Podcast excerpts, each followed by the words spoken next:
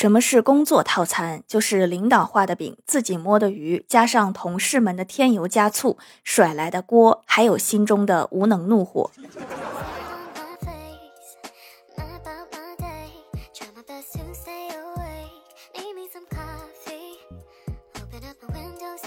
Hello，蜀山的土豆们，这里是甜萌仙侠段子秀欢乐江湖，我是你们萌豆萌豆的小薯条。双十二蜀山小卖店有优惠活动，现在收藏加购优先发货哦。吃货的一年四季是什么样的？欢喜昨天说了一句话：本来还是吹着风扇吃盐水毛豆和冰西瓜的季节，一转眼的功夫就到了闻着糖炒栗子、香剥橘子的天气了。估计再过些天就要把手抄在兜里，喝着白气去买烤红薯了。脑袋里面已经有画面了，记下了，以后写作文能加分儿。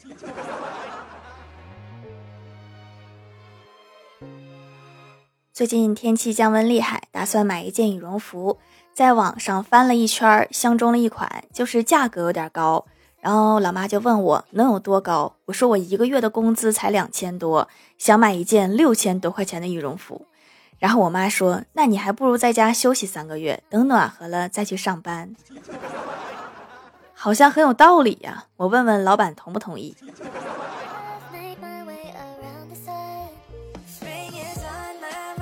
我哥之前交了一个女朋友，大大咧咧的，非常虎。有一次去参加朋友聚会，有点喝多了，女友搂着我哥深情的表白，说以后跟我混，有我一口汤喝，就有你一个碗刷。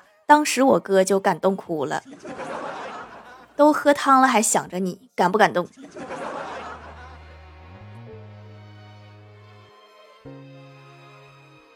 老爸老妈从小就说我挑食，逢人就说。毕业参加工作之后，发了人生第一笔工资，我就请他们吃饭，点了一些平常他们比较少买的菜，比如凉拌苦瓜呀、牛肉炒香菜。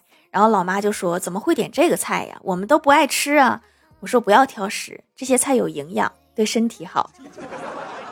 这句话我等了二十几年。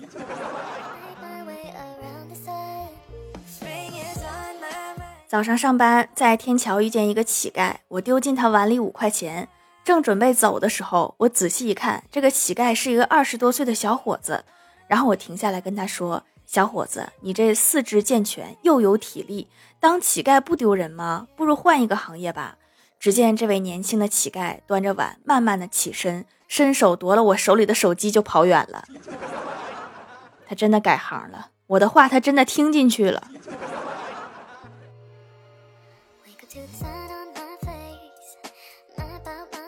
记得大学刚毕业的时候，去招聘软件上找工作，对方问我：“你好，你以前是做什么的呢？”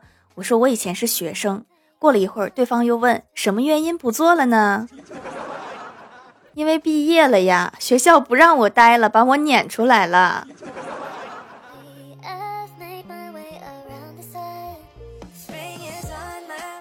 中午吃完饭，大家聚在一起闲聊，今天的话题是穷，畅所欲言的说一下自己到底有多穷。小仙儿的发言让我重新定义了什么叫做穷。他说刚才上厕所冲马桶的时候，竟然舍不得把那个键子按到底。感觉像是在拿我的血在冲马桶，感觉出来穷了。但是这是公司的厕所呀，那是老板的血冲的。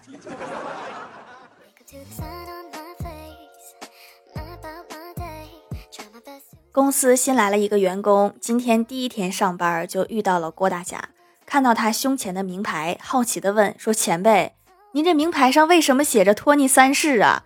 然后郭大侠解释说：“我们公司的名牌是为了节省成本，大家都承袭前任员工的英文名。”然后新员工就问：“那三世是指传了三次？”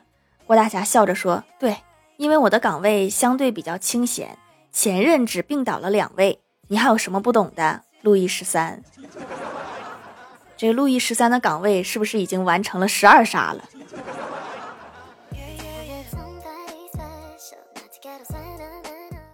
郭晓霞很贪玩，考试成绩总是很差，然后郭大侠就警告他，再这样下去就不带他出去玩了。这次考完试之后，郭晓霞对老师说：“这次请您给我打一百分好吗？”老师说这怎么行啊？你只能得二十分。郭晓霞想了想说：“这样吧，这次给一百分，以后每次扣十分，扣满八十分为止。”你是不是搁这分期付款呢？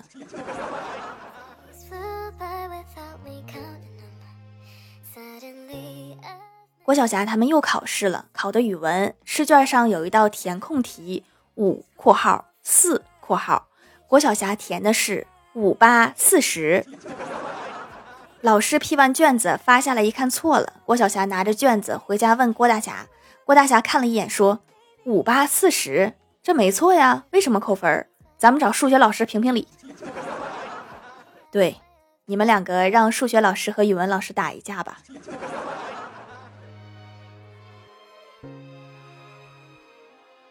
晚饭是在外面吃的，吃完回家一路上我就一直打嗝。突然一个大汉拿着刀跳出来说：“打劫！”我说：“大大大哥，我刚钱都吃掉了，现在真没钱。”然后大汉说：“我知道，不然你早打车了。我只是吓你一下，你看你现在不打嗝了吧？”说着，大汉消失在黑暗中。不是大哥，真没必要啊。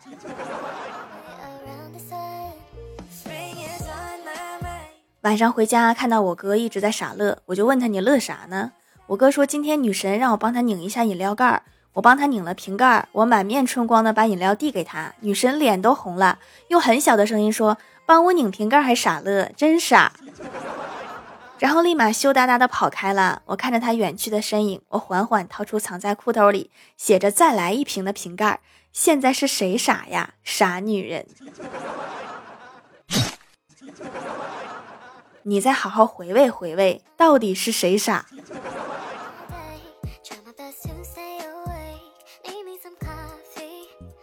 我小侄女学习成绩特别好，一直在班里稳居前二。昨天我就去她家看她正在努力学习，我就好奇的问她：“我说你学习成绩这么好，是因为一直这么努力学习吗？”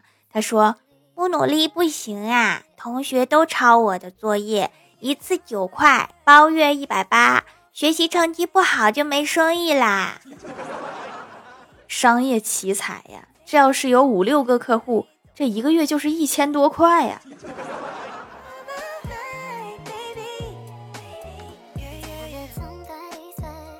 老妈问我哥说：“你们公司女孩子多吗？”我哥说：“挺多的。”然后老妈又问：“那你怎么没处个对象啊？”我哥说公司规定不让处对象，没成想第二天老妈直接杀到了公司质问经理，经理一脸蒙圈说没有这个规定啊，公司这些单身女同事您儿子都追过，人家女孩子不同意呀，我们做领导的也没有办法呀，这个公司估计以后是没法待了，太丢人了。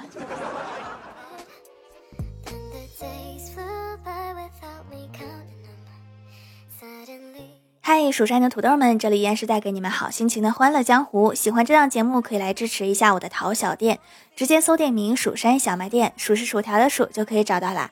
还可以在节目下方留言互动，或者参与互动话题，就有机会上节目哦。下面来分享一下听友留言。首先第一位叫做卢西的帕斯塔，他说韩先生的宝宝快要出生了，最近他每天有空就查字典，同事们都给他出主意，都不太满意。过了几日，同事们问他说：“宝宝叫什么名字呀？”韩先生答道：“大名叫韩金亮，小名叫九九九。”这个名字一听就很贵气。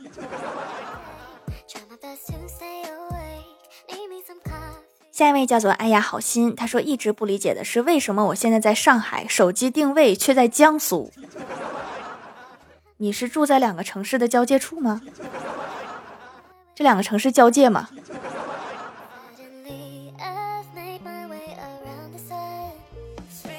下一位叫做薯条的第一个粉丝，他说一天郭晓霞发现他的同桌在玩手机，于是他就告诉老师，然而老师不相信他，还问郭晓霞有没有什么证据。郭晓霞胸有成竹的说：“当然有啊，我都用手机拍下来啦。”伤敌一千，自损一千。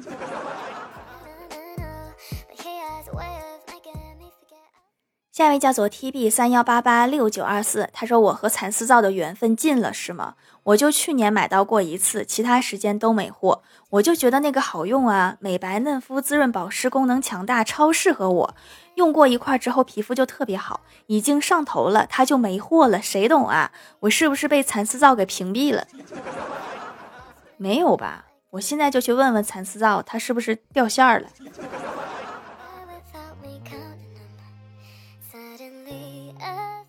下一位叫做彼岸灯火，他说小伙戴着厂帽从厂里出来，看到门口有个卖桃子的，小伙就说：“老板，这桃子怎么卖呀？”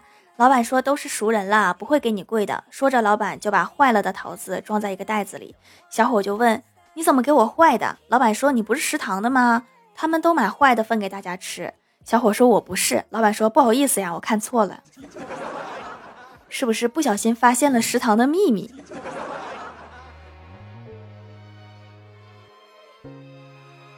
下一位叫做在科隆唱歌的企鹅，他说：“当代年轻人的精神状态，一小的时候不懂，因为刘海经常出油，然后我就把刘海剪下来洗，洗完之后发现安不回去了。这个我小时候就懂啊。”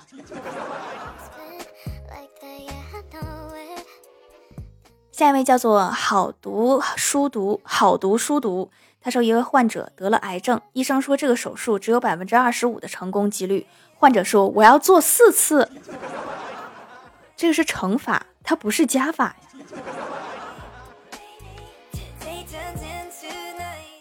下一位叫做匿名买家，他说第二次购买了，用后皮肤不紧绷不干燥，美白还行，白了一点，就是白的有点慢。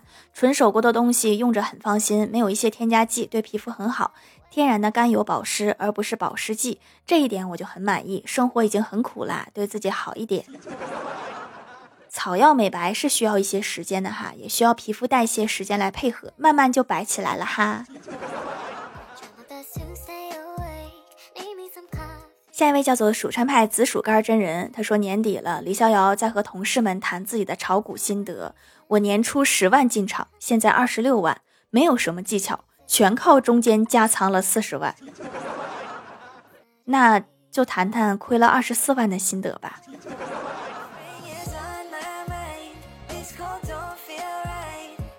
下一位叫做哈喽微燃烟火”，他说：“最近全国的小学生家长对于孩子的预期已经从有一个高中上调整为不发烧就行了。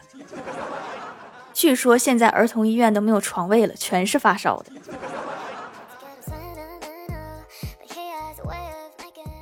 下一位叫做“清风明月几时有”，他说：“业内朋友说现在横店已经叫竖店了。”我说：“为啥？”他说都是拍短剧、微剧、小程序剧啥的，都是竖着拿着手机看的，所以叫竖店。我前两天刚知道横店叫横国，现在刚叫横国没几天就改名叫竖店了，发展太快了，我都跟不上。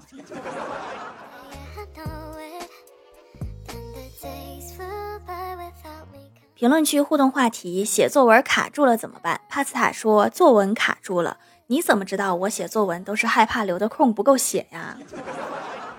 写作文还有不够写的时候。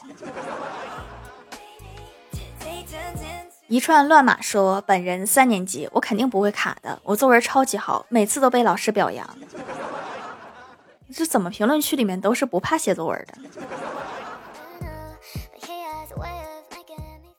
阳光开朗薯条酱说：“卡住了就听条的段子就会写了。”你是来我这找素材的是吧？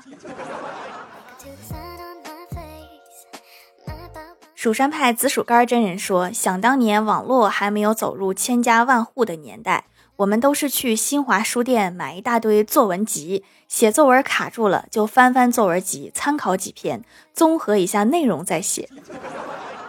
其实这个方法真的很好哈！现在网络太发达，上网找资料，找一会儿就忘了自己要干嘛了。”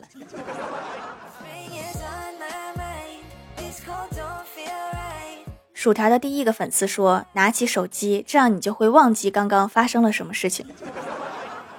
第二天老师会帮你想起来的。”